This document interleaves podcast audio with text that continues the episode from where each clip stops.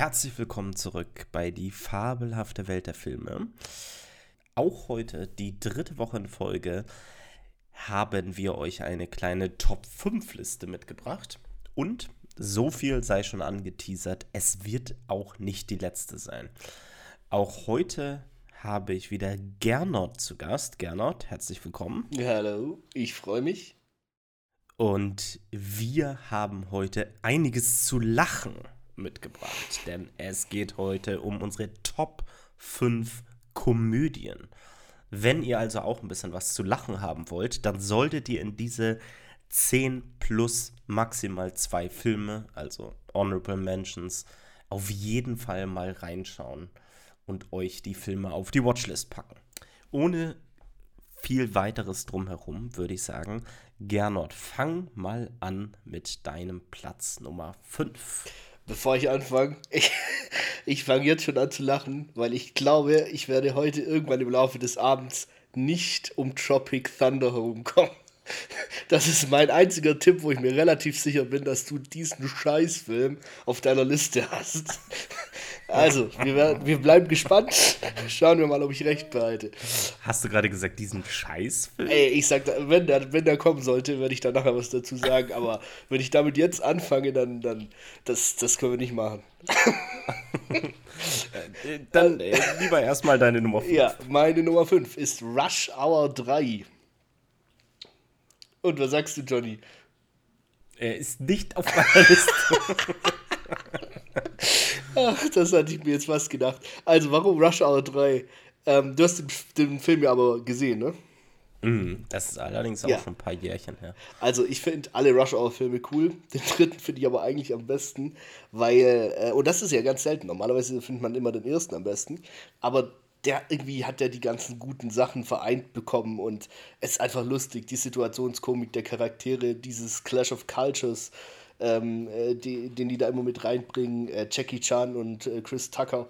Ähm, ich glaube, zur Story müssen wir gar nicht viel sagen, weil äh, Rush Hour hat, glaube ich, so gut wie jeder gesehen.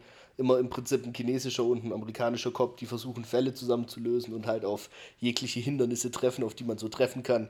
Ähm, kultureller, sprachlicher, äh, Gangster-Natur auch natürlich. Und äh, einfach nice. Ich sag nur, Lee!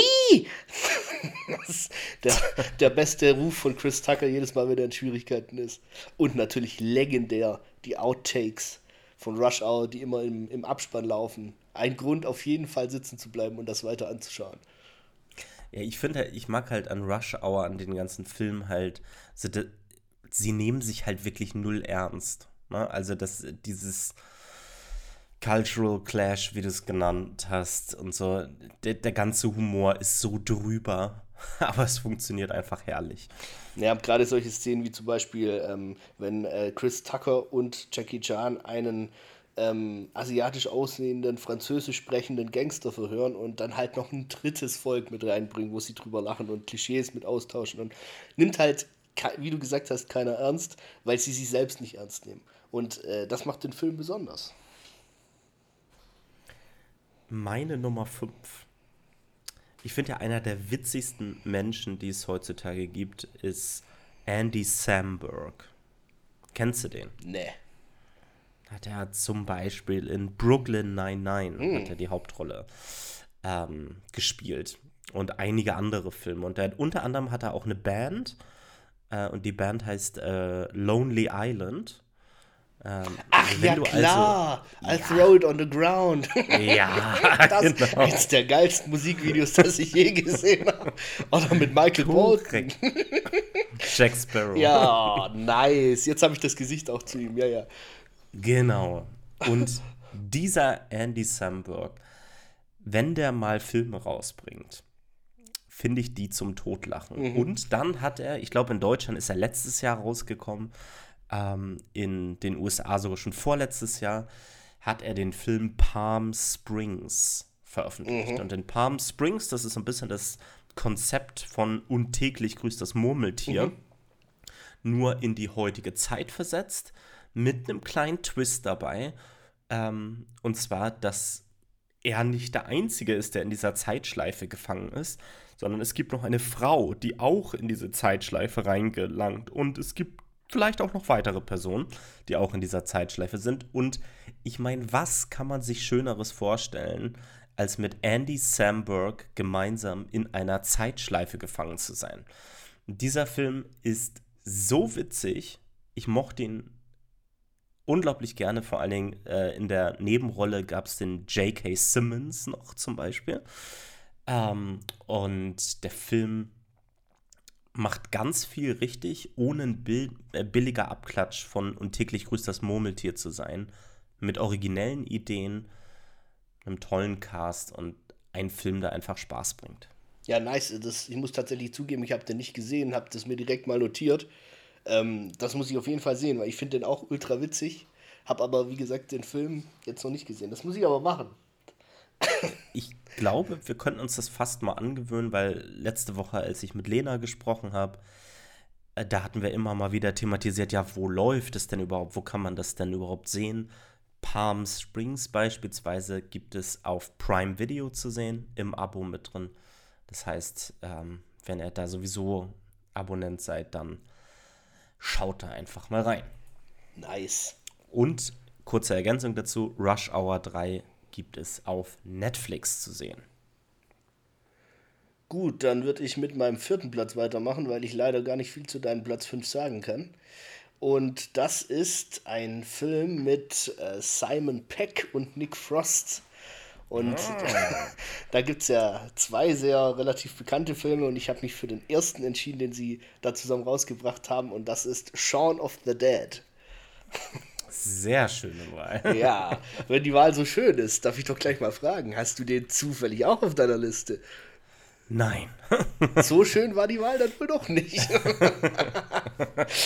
also, Shaun of the Dead einfach ein geiler Film. Ich erinnere mich noch, als ich den das erste Mal gesehen hatte, da war ich noch relativ jung. Und diese erste Anfangsszene, ähm, als äh, Sean quasi über die Straße geht, um kurz in den Laden was, was zu kaufen äh, und wieder zurückgeht. Und um ihn rum passiert einfach das, was eigentlich die Story des Films ist, nämlich äh, Zombies erheben sich und äh, ja, wie es in jedem Zombie-Film ist, versuchen die Lebenden zu fressen. Und er checkt es einfach überhaupt nicht und man sieht das alles in, ich glaube, ein oder zwei Kameraschnitten, ähm, die immer quasi, also die Kamera ist immer auf ihn fokussiert und man sieht im Hintergrund, was da äh, eigentlich so läuft und wie die Apokalypse anfängt und so weiter. Und er geht mit seinem Cornetto wieder zurück, äh, in, um, um weiter zu zocken, ist es, glaube ich. Und ähm, also einfach die Chemie zwischen Simon Peck und Nick Frost ist einfach also genial. Die haben auch, glaube ich, einen Haufen Preise deswegen abgeräumt. Und es ist einfach, also die, die Charaktere an sich, wie ihre Mimik, ihre Gestik, ähm, wie die Chemie zwischen den beiden ist, das ist einfach schon so lustig. Ähm, gibt mittlerweile ja so richtige Running Gags darüber, gerade das Winchester und so, also der Pub, wo sie sich dann verschanzen und versuchen zu überleben. Und ja, ich fand das Setting einfach cool, muss ich dazu noch sagen. Also Horrorkomödien gibt es ja oft, aber ich fand das Setting ganz cool und mal was Neues. Also mir hat der sehr gefallen, der Film. Ja, und ähm, ein paar Worte noch zu dem Regisseur dieses ganzen äh, Films, Edgar Wright. Auch ein ganz toller visueller Geschichtenerzähler, ähm, den wir heutzutage noch haben. Also ich erinnere an Baby Driver mhm. beispielsweise. Ja. Ich glaube, er hat auch Hot Fuzz genommen, mhm. äh, gemacht. Ähm, also den anderen Film, den auch du wahrscheinlich genial. überlegt hast. Ja, ja. Ähm, er hat äh, so viele gute Filme gemacht. Letztes Jahr fällt mir da zum Beispiel ein Last Night in Soho. Hat auch überhaupt nichts mit Komödie zu tun. Aber ähm, trotzdem, also da geht er so ein bisschen in die Horrorrichtung. Ähm, aber auch ein, ein, ganz toller Film, toller Geschichtenerzähler und sehr visuell vor allen Dingen. Äh, ist halt selten geprägt. heute, ne? Dass jemand visuell hinkriegt, aber auch tolle Geschichten erzählen kann. Also, ich finde auch bei Hot Fuzz sieht man es ist auch kein Abklatsch oder so oder irgendwas, was, was sich doppelt oder so. Ist ganz anders, aber trotzdem auch geil. Also ich kann wirklich, ich, mir ist auch ganz arg schwierig, schwer gefallen, zwischen den beiden Filmen zu, zu entscheiden. Ich die, die schenken sich beide nichts, obwohl sie eigentlich komplett anders sind. Und was ich bei ihm halt auch immer super cool finde, ist, man merkt seinen Film einen guten, also einen Top-Schnitt an. Mm, ja. Also diese Filme von ihm sind alle perfekt geschnitten. Nutzt sehr viel immer Musik, ähm, hat innovative Ideen, ähm, wenn es um den Schnitt geht. Also toller, toller Geschichtenerzähler und schöne Wahl auf jeden Fall aus dem Jahr 2004. Ich glaube, er streamt tatsächlich nirgends, aber man kann ihn sich natürlich digital oder ähm, auf einem Datenträger kaufen. Vielleicht noch ganz kurz zum Schnitt, ähm, weil du gesagt hast oder das angesprochen hast mit der Musik. Ähm, das ist eine ganz coole Filmmusiktechnik, die da eigentlich angewandt wird, die heißt Underscoring. Und äh, da wird quasi äh, die Schockmomente im Film werden durch Musik musikalisch untermalt und durch Geräusche und ähm, das ist eigentlich gang und gäbe bei Horrorfilmen, aber das ist mittlerweile so abgedroschen, dass man nicht mehr wirklich erschrickt oder dass es nicht mehr wirklich einen Effekt hat, weil es einfach jeder verwendet. Aber bei ihm war es top. Also das ist so ein richtig, so ein richtig äh, herausstehendes Merkmal bei den beiden Filmen, weil sie ja eigentlich auch primär lustig sind und dann halt eben diesen, dieses Horrorelement teilweise dabei haben. Meine Nummer vier ist eigentlich, sind eigentlich zwei Filme. Und zwar sind es zwei Filme aus einer Reihe. Ähm, und zwar aus einer Reihe, die ich grandios finde. Und zwar die zwei Paddington-Filme. Mm. So. Ich glaube, ich bin an diese Filme rangegangen wie viele andere und dachten sich, was ist das jetzt überhaupt für ein Klamauk hier? Ich will diese Filme eigentlich nicht gut finden. Ich werde da bestimmt nicht lachen. Aber rausgekommen ist eine super witzige, ganz toll erzählte und ähm, vor allen Dingen herzerwärmende Geschichte um einen kleinen Bären aus Peru, der nach London kommt wo er auf eine Familie trifft, Familie Brown. Und Familie Brown ist natürlich total schräg. Also der, der Vater super konservativ, zurückhaltend und will von diesem Bären überhaupt nichts wissen. Die Mutter total lieb und die beiden Kinder finden den Bären halt auch irgendwie ganz knuffig, manchmal aber auch nervig. Aber ähm, die kommen ganz gut miteinander klar. Wird diese Kindergeschichte erzählt, die man wirklich auch hervorragend mit Kindern gucken kann, die ein bisschen Spannung irgendwie mit dabei hat, die super lustig ist, die sympathische Charaktere hat, die natürlich auch eine spannende Geschichte dabei hat. Also Nicole Kidman ist hier zum Beispiel in dem Film, ähm, spielt sie in einem Museum und die möchte irgendwie seltene Tiere gerne ausstopfen. Und der Bär ist natürlich eins dieser seltenen Tiere. Ähm, das ist der erste Teil. Und im zweiten Teil, den ich ja auch noch mit reingenommen habe, ähm, da kommt dann auch noch Hugh Grant, den man seit Ewigkeiten zu der Zeit nicht mehr im Kino gesehen hatte. Ich glaube, das letzte Mal in deinem beliebten Film Cloud Atlas. ähm, und da spielt er den Bösewicht und es ist so herrlich. Der zweite Teil fast noch ein bisschen besser als der erste Teil, meiner Meinung nach. Ähm, eine ganz tolle Reihe und ich freue mich da auf den dritten Teil. Hast du Paddington gesehen? Nope. aber äh, ich, ich, weiß ich nicht, ich bin immer an den Filmen vorbeigegangen irgendwie.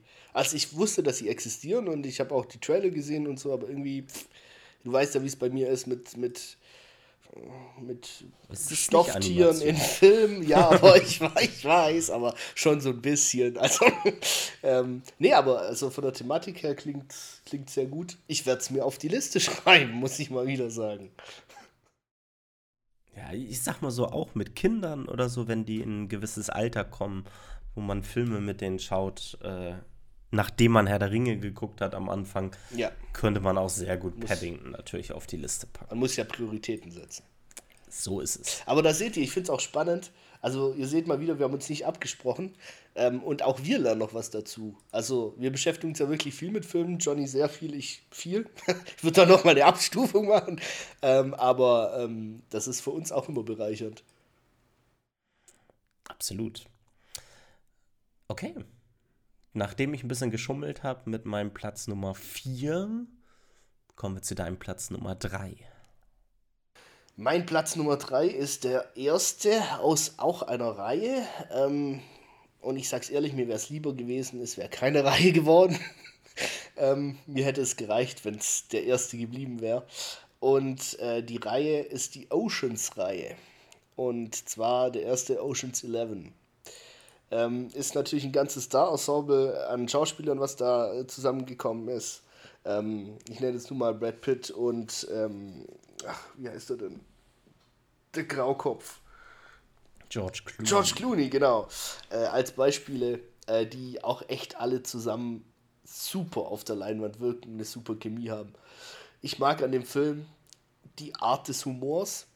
Das ist ähm, so ein ganzes Konglomerat an verschiedenen Humoren, sage ich jetzt mal, weil jeder von diesen elf natürlich so sein eigenes, ja, Mindset, seine eigene Vorstellung, seinen eigenen Background mitbringt. Und äh, ja, wir haben so eine Art Mary und Pippin dann auch dabei, äh, die so eher auf diesen pipi kaka humor abfahren. Und dann gibt es aber auch Situationskomik und einfach ähm, ein, ein, ein, gutes Spiel mit, mit der Vergangenheit und den, den Stories, wie sie zusammenwirken und so.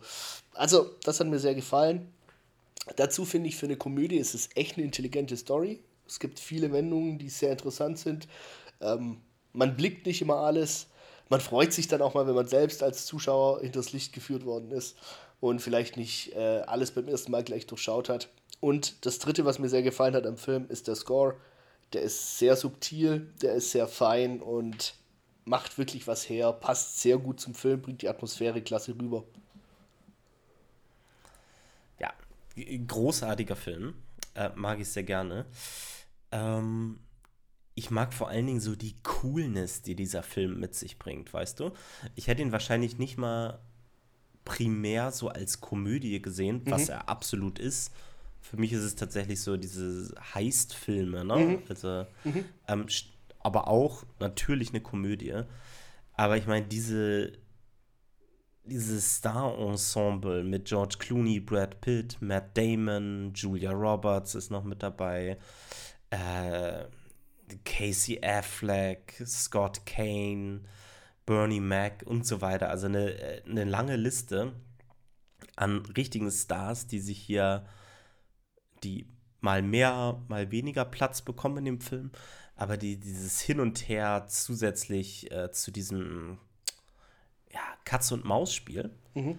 ähm, finde ich, ganz großartig. Hat so eine Lässigkeit, so eine Leichtigkeit, ne? ohne dass es seicht wird, sondern äh, man bleibt schon dabei, aber es ist ja einfach eine tolle Abendunterhaltung. Also das ist ein Film, wo, wo ich wirklich rausgegangen bin und ich war so richtig erholt. also das mhm. fand ich wirklich klasse. Ja, übrigens, äh, kurze Ergänzung nochmal zu Paddington. Ähm, Paddington, wer streamt es? Ähm, den ersten Teil von Paddington könnt ihr anschauen auf Prime Video im Abo oder auf Disney Plus. Und den zweiten Teil gibt es dann auf Disney Plus noch. Bei Oceans 11 übrigens Netflix. Okay, dann mache ich mal weiter mit meinem Platz Nummer 3. Und es ist ein Muster zu erkennen bei mir. Ich gebe es schon wieder zu, ne? du hast ja gerade schon gesagt, ah, Paddington ist ja auch ein bisschen Animation. Oh Gott, jetzt kommt der dritte Film von fünf, den ich nicht gesehen habe. Und ich sag mal so, beim dritten Platz von mir, es ist auch so. Äh, mein Teil Nummer drei ist wahrscheinlich der älteste Film, den wir heute hier jetzt nennen. Ähm, und zwar aus dem Jahr 1988. Und zwar ist es Falsches Spiel mit Roger Rabbit. Mm von Robert Zemeckis. Ähm, ein Film, von dem ich auch, als ich ihn das erste Mal geguckt habe, nichts erwartet hatte. Ich, ich habe das Cover gesehen und ich weiß nicht, wie es dir geht, wenn du dieses Cover siehst, aber ich denke jedes Mal immer noch, äh, was erwartet mich hier jetzt bitte? Es sieht total weird aus. Ähm, das Setting ist folgendes. Ähm, in der Welt von Falsches Spiel mit Roger Rabbit leben Cartoons in unserer Welt und die agieren tatsächlich hauptsächlich in Filmen. Das heißt, alle Cartoon-Filme, die wir so kennen, ähm, sind mit Cartoons als Schauspieler. Und diese Schauspieler laufen aber auch durch die echte Welt. Die leben, ich glaube, es heißt in, in äh, Toon City, also in ihrer eigenen Stadt. Und nun ist es so, das Setting des Films, dass ein Verbrechen passiert ähm, in, diesem, in diesem Film und ein echter Detektiv, ein echter Privatdetektiv, der Toons natürlich hasst, muss sich diesem Fall widmen. Und dabei bekommt er den nervigsten Toon, Roger Rabbit, mit ähm, an die Hand und der begleitet ihn und äh, ich sag mal so, vielleicht läuft der Detektiv am Ende einen kleinen Sinneswandel durch. Auf jeden Fall ist es ein super witziger Film, der sich diesen ganzen Cartoon-Elementen auf eine ganz hervorragende Art und Weise bedient und die mit diesen echten ähm, Aufnahmen verbindet. Und das ist damals halt alles in einem unglaublich aufwendigen Verfahren entstanden, wo tatsächlich diese Cartoons hineingezeichnet wurden in echtes Filmmaterial. Mhm. Für die Zeit ultra krass und super aufwendig. Mhm. Ja, also ich habe tatsächlich, also ich habe ihn nicht gesehen, war, war, ja klar, aber ähm, ich habe von ihm gehört und ähm, meines Wissens war er auch enorm erfolgreich damals. Und äh, gerade wegen dieser angesprochenen von dir äh, neu angewandten Technik, ähm, also das scheint wirklich einen großen Impact gehabt zu haben. War ja auch, äh, war nicht sogar, gab es da nicht sogar Nachfolgeteile oder waren irgendwelche geplant zumindest oder sonst irgendwas, weil das war ja brutal erfolgreich. Es war mal was geplant, aber es hat nie eine Fortsetzung gegeben. Hm, okay. Den Film könnt ihr auf Disney Plus schauen, ähm, in der Flatrate. Ähm, ein toller Film. Lasst euch, wie gesagt, nicht vom Cover abschrecken und guckt mal in den Film rein es ist auch mit Filmgeschichte, würde ich sagen. Sehr schön. Dann sind wir schon bei den Top 2 angelangt. Und mein Top 2 Film ist ähm, ein Film, den ich heute immer noch wahnsinnig gerne gucke. Ähm, und eigentlich ist das total komisch, weil man sollte meinen, der sollte langweilig werden. Denn er spielt eigentlich in einem einzigen Raum. Und Johnny, ich bin gespannt. Kannst du dir schon denken, welcher Film das sein wird? Ein Film, der ja. in einem einzigen Raum spielt. Ja gut, es sind vielleicht zwei Räume, aber die sind äh, offen, relativ offen. Jetzt müsste ich echt überlegen. Hast du noch einen Tipp? Ja, ich habe einen Tipp. Ähm, es spielt äh, ein Dr. King Schulz mit, also der Schauspieler von Dr. King Schulz. Aber es ist nicht, natürlich ah. nicht Dr. King Schulz. ist es tatsächlich von äh, Roman Polanski? Ja. Dann ist es der Gott des Gemetzels. Jawohl, der Kandidat hat 100 Punkte. Genau so ist es. ding, der ding. Gott Wir brauchen Buzzer, Johnny. Äh, der Gott des Gemetzels, ein genialer Film. Ich weiß jetzt gar nicht mal, ob ich das so als Komödie oder irgendwie bezeichnen würde. Gibt es bestimmt noch einen, einen viel ähm, professionelleren, einschränkteren Begriff da dafür, aber für mich ist es eine Komödie. Ganz kurz zum Abriss. Zwei Jungs haben sich geprügelt in der Schule, das sieht man aber nicht im Film. Und die Eltern, die treffen sich jetzt, ähm, der beiden sich prügelnden Jungs, um das auszudiskutieren und das halt wie Erwachsene ganz normal, zivilisiert zu besprechen und eine Lösung dazu finden.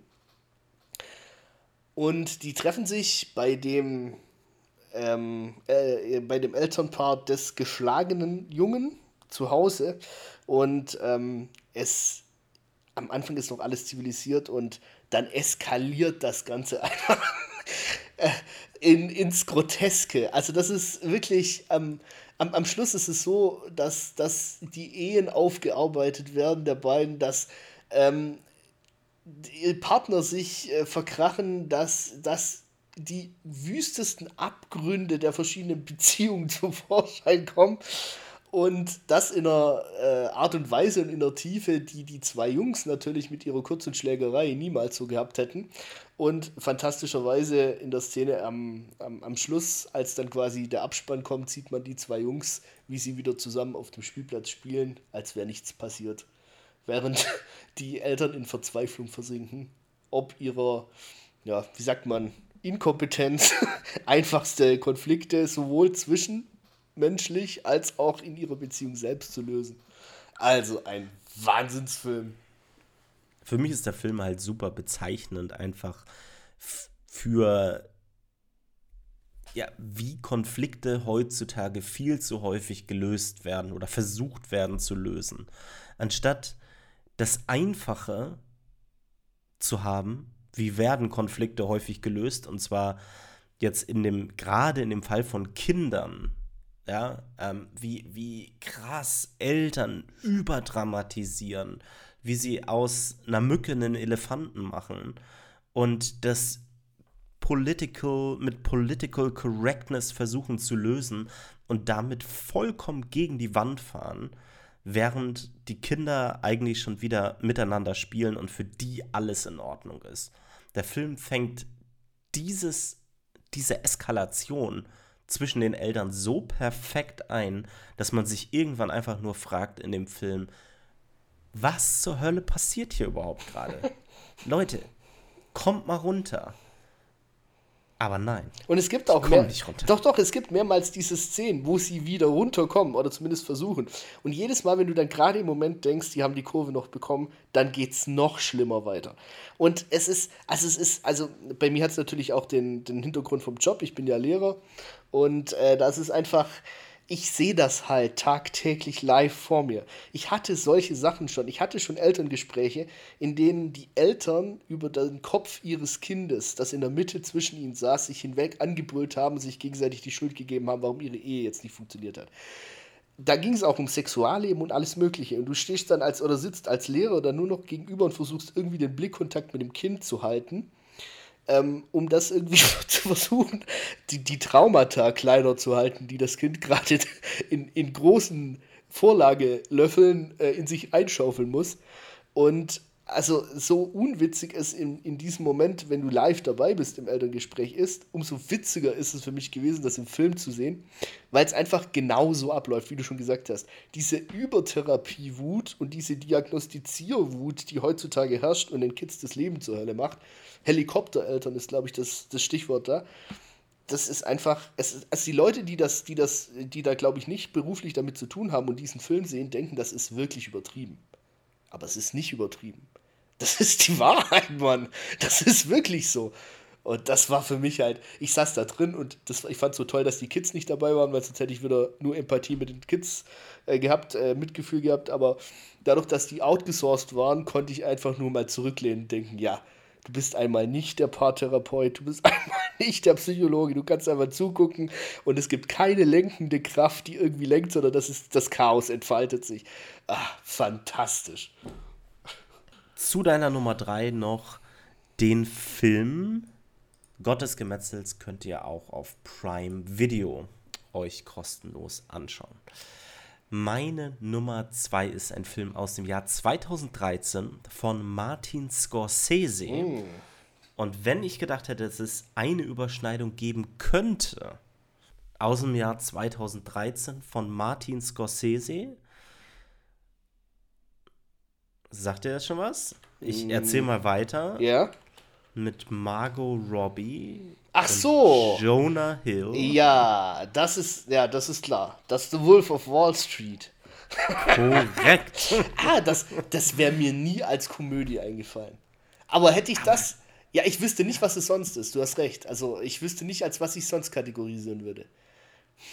Hm. Ich, also, für mich war es eindeutig eine Komödie, aber auch ich musste kurz überlegen dieser Film, ich glaube, mittlerweile kennt ihn, glaube ich, fast die ganze Welt. Wenn ihr ihn noch nicht gesehen habt, schaut ihn euch an. Er ist ein Meisterwerk, was Drehbuchschreiben angeht. Er ist ein Meisterwerk, was Schauspiel angeht, was Schnitt angeht, was Regie angeht.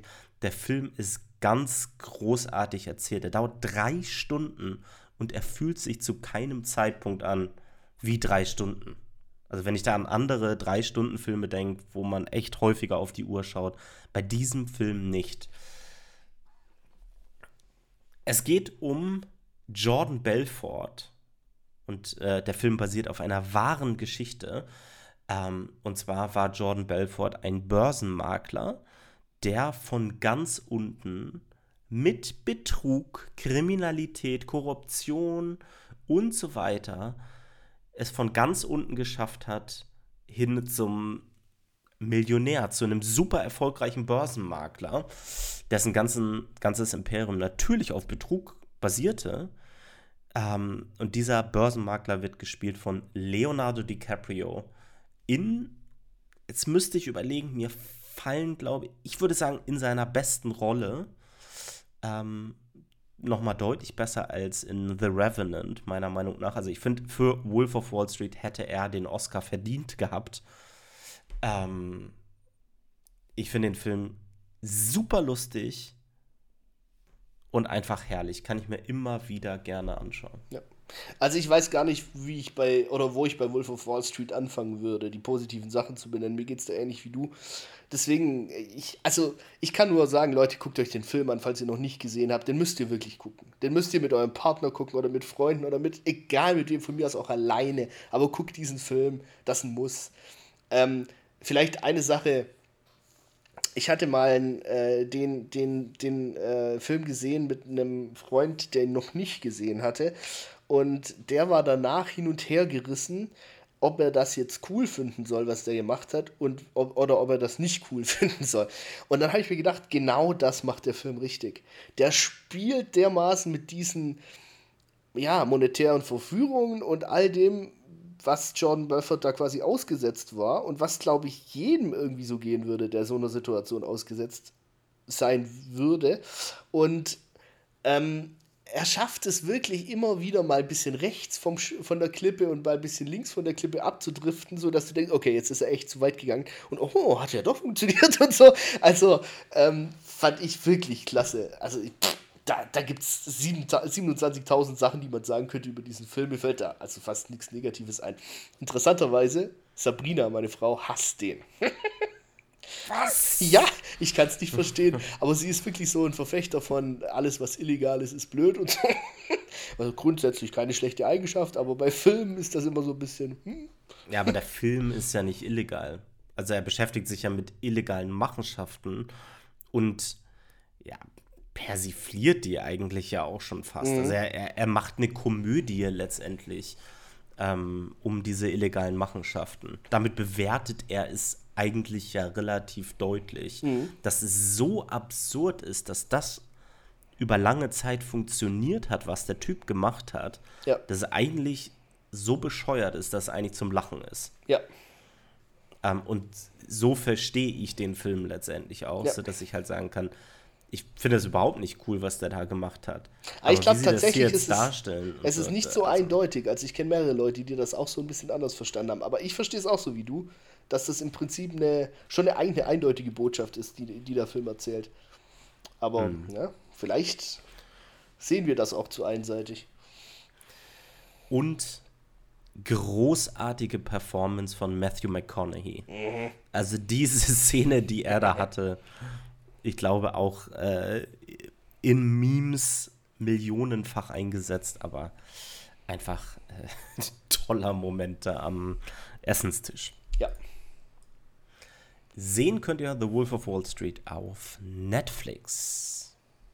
Gernot, Trommelwirbel, lass mich raten, was ist dein Film Nummer 1?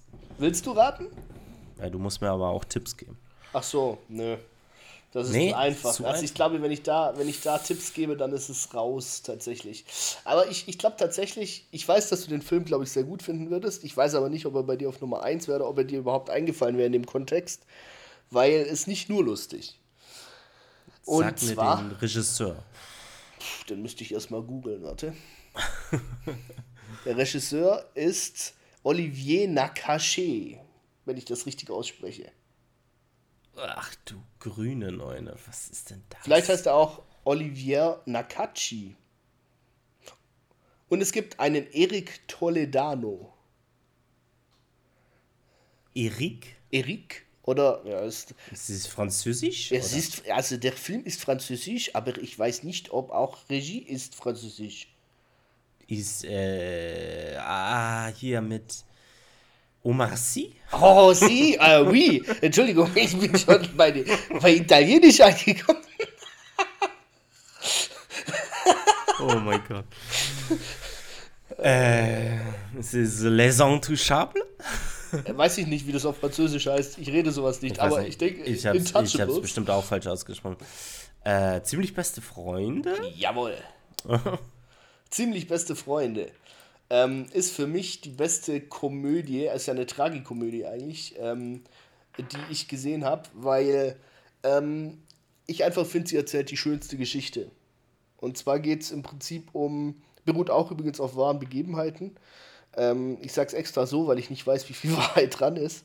Ähm, und zwar geht es um einen relativ reichen äh, Franzosen, der, glaube ich, nach einem Unfall querschnittsgelähmt ist und nur noch seinen Kopf bewegen kann.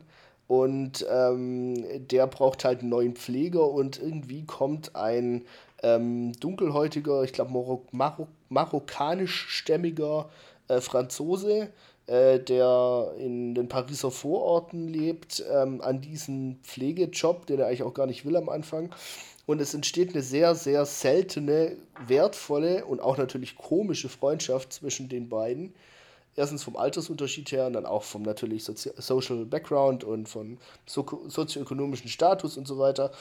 Und auch natürlich von Lebensphilosophie und Humor und allem Möglichen. Und im Prinzip schafft es, ähm, äh, schafft es der, der Pfleger, also Driss heißt er im Film, dem Philipp, das ist der, der Pflegebedürftige, der Querschnittsgelähmte, wieder im Prinzip neuen Lebensmut zu geben und auch wieder Freude am Leben zu empfinden und Sachen zu machen, die er wahrscheinlich nie wieder gemacht hätte oder überhaupt nie mehr gemacht hätte, äh, weil er sie noch gar nicht, also weil sie überhaupt in seinem Leben keinen Platz hatten oder stattgefunden hätten. Und das finde ich einfach toll. Es gibt ganz viel Situationskomik, es, es gibt ganz viel Komik, die dadurch entsteht, wie die zwei Akteure zusammenwirken. Ähm, es ist, entsteht ganz viel Witz durch das Aufeinanderprallen von diesen unterschiedlichen sozialen Schichten. Sachen, die der andere für selbstverständlich genommen hat, ähm, werden, ne, also sind völlig undenkbar für den einen. Probleme werden auf Arten gelöst, die für den anderen völlig undenkbar sind. Also eine, eine ganz tolle und bereichernde Geschichte, glaube ich, auch für, für den Zuschauer. Und äh, der Film schafft halt eine gute Balance zwischen Tragik und Komik, finde ich immer wieder. Also man, man, man vergisst nicht den ernsten Hintergrund, der im Prinzip das Setting ausmacht. Äh, aber es wird eben oft konterkariert durch, aber nicht, nicht abgewertet dadurch, aber äh, bereichert, würde ich sagen, durch komische Elemente. Also, ich sag mal so, dass du einen französischen ja. Film auf Platz 1 packst, spricht auf jeden Fall für die Qualität des Films. Mhm. Ähm, ich nehme jetzt, übernehme jetzt mal deinen Part und sag mal, die Musik in dem Film mhm. ist ganz fantastisch. Ja, das stimmt. Von Ludovico Einaudi. Ähm, unter anderem übrigens mit dem äh, Stück Una Mattina, äh, bei dem ich bei meiner Hochzeit mit meiner Frau in die Kirche eingelaufen bin. Schön. Ja, ähm, also, äh, ganz äh, wunderbarer, herzerwärmender Film auch wieder, der lustig ist einfach. Ist einfach lustig und wie du gesagt hast, da kann ich eigentlich nicht viel ergänzen, der trotzdem diesen ernsthaften, dieses ernsthafte Setting halt auch nie aus dem Blick verliert. Ja. So, Johnny, den Film könnt ihr übrigens bei Netflix schauen. So, ja, ja, gerne. jetzt kommt Was Tropic Thunder, meine... Alter. Das kommt sowas von jetzt. Come on. Das kannst du nicht wirklich ernst meinen. Überleg mal, was das für ein Downgrade wäre jetzt von ziemlich beste Freunde zu fucking Thunder. Also, das. Also. Es ist nicht Tropic Thunder. Jawohl. Oh. Es ist nicht Tropic. Jetzt bin ich richtig. Ich, ich habe es gerade ähm, schon gegoogelt nochmal. Auf Platz Nummer 1 ist ein Film aus dem letzten Jahr ähm, von Paul Thomas Anderson. Mein Lieblingsfilm aus dem letzten Jahr und ähm, wahrscheinlich einer meiner Top 3 Lieblingsfilme aus den letzten 10 plus Jahren. Und zwar geht es um Licorice Pizza. Licorice Pizza von Paul Thomas Anderson. ähm, der hier ähm, Gary Valentine folgt, einem relativ jungen ähm, up-and-coming Schauspieler, ähm, der eine deutlich, ein deutlich älteres Mädchen kennenlernt. Und dieser Film ist eigentlich äh, auch eine kleine Liebesgeschichte zwischen den beiden, spielt so in den 70er Jahren. Und das Besondere an diesem Film ist auf der einen Seite, dass er in den Hauptrollen mit Schauspielern arbeitet, ähm, deren Schauspieldebüt das hier eigentlich ist. Also wir haben auf der einen Seite haben wir ähm, Cooper Hoffman, ähm, der den Gary Valentine spielt, und das ist der Sohn von Philip Seymour, Ho Seymour Hoffman, ähm, der ja verstorben ist schon vor einigen Jahren. Aber wenn man sich den anguckt, man erkennt es sofort, dass es sein Sohn ist. Dann haben wir noch Elana Heim, die irgendwie Sängerin oder zumindest aus irgendeiner bekannten Band kommt, ähm, deren Schauspieldebüt das hier aber auch ist, die die weibliche Hauptrolle Elena spielt oder Elana. Ähm, also zwei unbekannte Hauptfiguren und dann aber bis in die kleinste Nebenrolle top besetzt, unter anderem mit Sean Penn, Tom Waits, Bradley Cooper haben wir mit dabei. Ähm, Übrigens Bradley Cooper auch in einer seiner witzigsten Rollen, in denen ich ihn jemals gesehen habe. Also ganz großartig.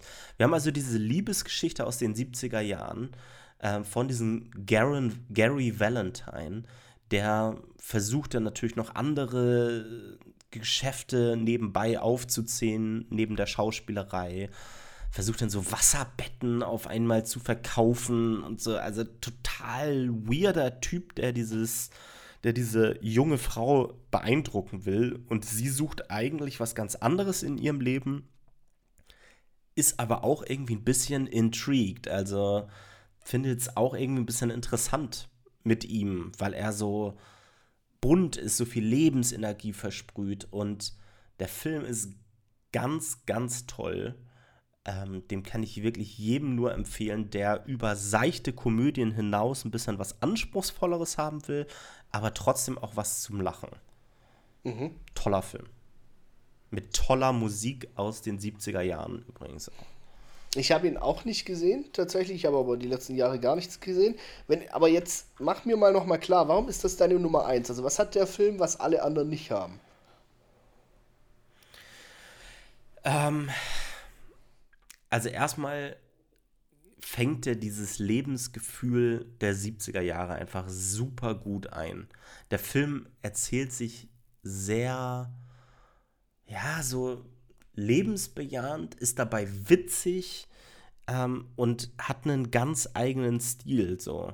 Und ich weiß gar nicht, also er ist einfach qualitativ im Vergleich zu den anderen Filmen spielt der nochmal in einer anderen Liga. Und die anderen sind auch großartig. Und wenn ich den jetzt gegen Wolf of Wall Street entgegenhalten müsste, dann ist es auch so ein bisschen reines Gefühl für mich, dass ich sagen würde, ich mag Licorice Pizza trotzdem lieber als Wolf of Wall Street, obwohl ich Wolf of Wall Street ganz toll finde.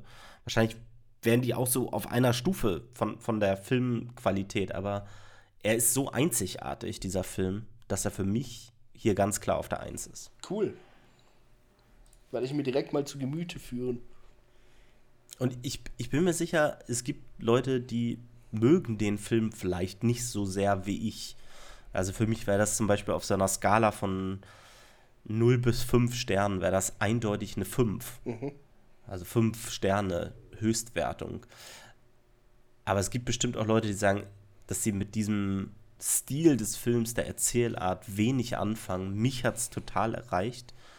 Ähm, und deswegen ist er hier bei mir auf der Nummer 1. Ist aber auch, finde ich, das Schöne an dem Format, wenn wir diese Top 5 Sachen immer machen. Ich finde, da kann man sich ja dann auch raussuchen, was für einen schön ist und was für einen, was einen gefällt. Ich glaube, das ist für viele bereichernd. Also ich habe jetzt Glück gehabt dieses Mal. Ich habe vier Filme, glaube ich, mir jetzt aufgeschrieben, die ich noch gucken kann. Also Top-Abend für mich, würde ich jetzt mal sagen. Mhm. Ähm, dann zu guter Letzt hast du noch eine Honorable Mention. Ein Film, der es knapp nicht geschafft hat. Ja, und zwar ähm, ist das für mich, das ist nicht ein Film, das sind ganz viele Filme. Und zwar ist das ein Komiker-Duo, das ich gerne erwähnen würde, weil das für mich eigentlich auf Platz 1 steht, weil die für mich das auch so ein bisschen begründet mit haben. Und zwar ähm, Laurel and Hardy oder Dick und Doof. Ähm, also das ja, äh, was, 20er, glaube ich, 20er, 30er Jahre. Ähm, und äh, teilweise angefangen mit Stummfilm, mit fantastischer äh, Musik dazu. Ähm, dann aber auch teil, teils vertont, dann irgendwann mal komplett vertont, ja, wurden ja dann auch erfolgreicher und so. Und die sind für mich auch also wirklich ein Unikum, auch übrigens um Welten besser als Charlie Chaplin. Ähm, und äh, ja, also wer sich, da will ich gar nicht dafür, zu, dazu sagen, dass ein Honorable Mention einfach nur, aber die haben ganz viele kleine, so 20-minütige, 10-minütige Filme gemacht und jeder, der die noch nicht kennt oder vielleicht da noch nichts gesehen hat, bitte guckt es euch mal an. Ich schaue das immer mit ähm, den Kids in der Schule vor den Weihnachtsferien. Ähm, ähm, Gerade wie zum Beispiel, äh, wie sie Christbäume verkaufen oder sowas. Und das ist die ganz eigene, der ganz eigene Humor äh, der 20er, 30er Jahre. Und es ist, kommt bei den Kids tatsächlich sehr unterschiedlich an. Die jüngeren Kids finden das unglaublich lustig, die älteren Kids, für die ist es so ein bisschen eher Fremdschämen. Also total interessant, was das mit den Leuten macht tatsächlich. Und für mich auch immer wieder so ein bisschen so ein soziales Experiment, wenn ich das mit neuen Klassen mache. Also mein Appell an alle, die alle meine Filme, die ich heute gesagt habe, schon gesehen habe, schon gesehen haben, schaut euch irgendeine Folge, die gibt es auch kostenlos auf YouTube überall rum mittlerweile, die sind ja fast 100 oder über 100 Jahre alt. Schaut euch über mal. 100 Jahre, muss man sich mal vorstellen. Ne? Also genau, ja. Schaut euch eine Folge Laurel und Hardy an, egal welche. Ich bin sicher, ihr werdet begeistert sein. Okay, äh, ich mach's kurz. Meine Honorable Mention ist Tropic Thunder. Und ich klinge mich dann hiermit aus aus diesem Podcast. War schön, euch zu sehen. äh, geil. Ah, ich habe ihn ehrlich gesagt so ein bisschen aus Prinzip einfach reingenommen. Ähm, Tropic Thunder aus dem Jahr 2008. Regie geführt hat Ben Stiller, der auch in der Hauptrolle spielt.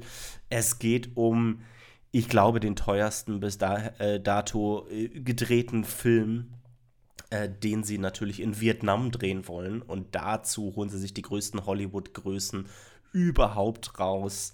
Ähm, unter anderem Jeff Portnoy, gespielt von Jack Black, Kirk Lazarus, gespielt von Robert Downey Jr., Tux Speedman von Ben Stiller ähm, und noch einige mehr. Ähm, und es entsteht natürlich ein großes Durcheinander bei diesem Filmdreh. Alles läuft schief. Und der Film hat überhaupt keinen äh, großen Anspruch natürlich. Ähm, total überdreht. Aber ich finde ihn immer noch witzig. Er hat die besten Zitate überhaupt. Und vor allen Dingen hat er Tom fucking Cruise in diesem Film drin.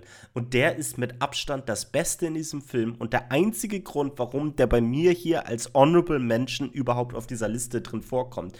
Denn Tom Cruise, den wir zu dem Zeitpunkt gerade kannten, dass er diese ganze Scientology-Nummer und so weiter startet. Und alle dachten sich, oh nee, was ist jetzt mit dem Typen los, der vorher in Mission Impossible total gut drauf war. Und dann kommt er in dieser Rolle des Produzenten ähm, rein, hat nur ein paar Szenen, aber ist absoluter Scene-Stealer hier.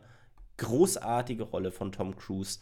Und wie gesagt, der einzige Grund, warum dieser Film als Honorable Mention auch nur ansatzweise bei mir in Frage gekommen ist. Ich bin froh, dass wir uns einig sind, dass der Rest des Films 100 Minuten komprimierte Scheiße ist. Na, das sehe ich nicht so. ähm, ich finde zum Beispiel diese Fake-Trailer, oh, sage ich ganz ehrlich, dieser Fake-Trailer mit Robert Downey Jr. und Tobey Maguire, der kriegt mich jedes Mal. Der MTV Movie Award Winner für den besten Kuss. Tobey Maguire. okay, wir sind am Ende angekommen unserer kleinen Liste mit den Top 5 Komödien.